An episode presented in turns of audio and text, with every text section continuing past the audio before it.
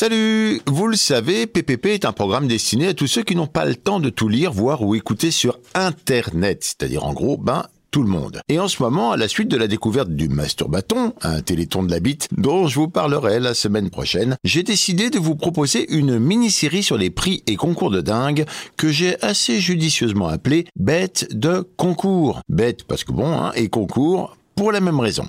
Alors soyez patients, ça commence tout de suite après le générique.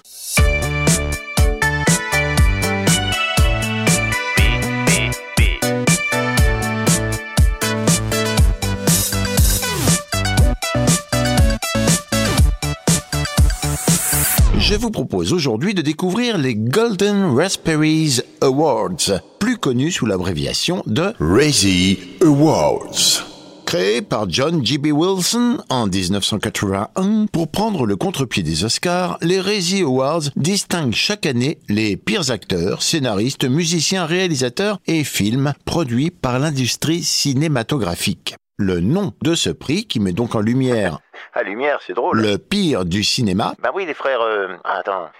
Ah, je l'avais, c'est trop bête. euh. fait référence à l'expression blowing a raspberry qui signifie faire un bruit semblable à une flatulence. Un nom parfait donc puisque l'objectif de ce prix est de dégonfler un peu la tête des comédiens, réalisateurs et autres qui se la pètent. Qui se la pète.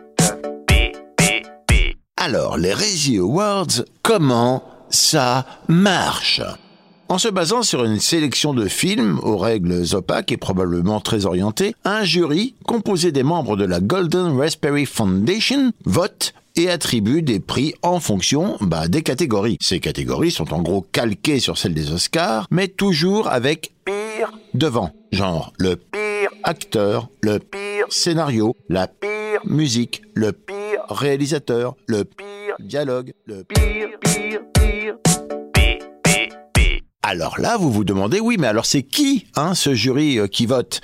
Eh ben, c'est ceux qui font partie de la Golden Raspberry Foundation. Et ça peut être vous? Bah oui, parce qu'il suffit de payer 40 dollars d'inscription ou 500 dollars pour devenir membre à vie. Vous ne serez même pas obligé de regarder les films avant de voter. Sinon, la cérémonie a lieu en vrai, en live, la veille de la cérémonie des Oscars.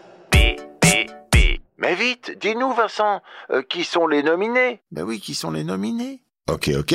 Voici voilà quelques primés en vrac, et vous irez voir vous-même si vous en voulez plus. La personne ayant raflé le plus de prix toutes éditions confondues, c'est Madonna, avec neuf statuettes remportées, dont celle de pire actrice du siècle pour ses premiers rôles, mais aussi ses apparitions dans les films In Bed with Madonna, j'arrive pas à le dire ça, In Bed In Bed with Madonna, à la dérive, Crossroads, meurt un autre jour. En 1984, la pire révélation de l'année est attribuée aux dauphins Cindy et Sandy, The Shrieking Dolphins, des Dents de la Mer 3. En 1986, la pire bande originale est attribuée à Rocky IV, musique composée par Vince DiCola. En 1999, la pire actrice est attribuée aux 5 Spice Girls, 5 d'un coup, comme ça pas de jalouse, dans le chef-d'œuvre Spice Worlds. En 2010, Sandra Bullock remporte le Razzie Awards de la pire actrice pour la comédie All About Steve, alors que le lendemain, la même Sandra, la même Bullock, remporte l'Oscar hein, de la meilleure actrice pour The Blind Side. Pas du tout vexée et plutôt marrante, Sandra est allée récupérer sa framboise d'or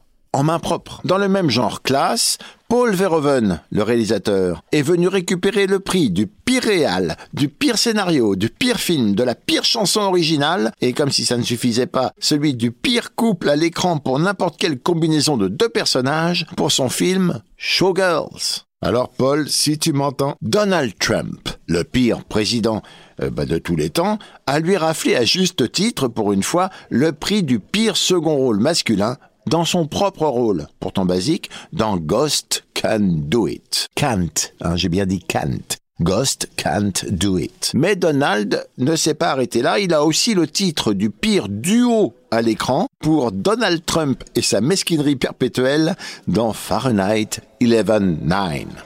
Vous pouvez voir tout ça sur YouTube en allant sur le Razzie Channel. Sur le Alors il faut savoir quand même que les Razzie Awards sont critiqués eux-mêmes par les vrais critiques de cinéma qui considèrent que les Razzie reposent uniquement sur de la mauvaise foi. Mais oui, de la mauvaise foi. Ils ont, ces critiques, et moi aussi, du mal à comprendre comment en 1981, le prix du pire réalisateur a pu être attribué à Stanley Kubrick. Pour Shining. Comment? Why? Aujourd'hui, si les résis se sont calmés, hein, ils sont moins polémiques, notons quand même le harcèlement, que j'approuve perso, sur la trilogie Christian Grey, ou Christian Grey, comme vous préférez. En 2016, 50 nuances de Grey, même le titre est nul, remporte le prix du pire scénario. En 2017, 50 nuances plus sombres, le prix de la pire suite. Et en 2018, 50 nuances plus claires, vraiment les titres, hein, le prix du pire scénario, ainsi que plein de nominations, dont celle de pire duo pour les acteurs associés à leur sextoy. Si vous avez aimé les Razzie Awards, Cocorico, vous allez adorer son équivalent français, les Gérards du cinéma.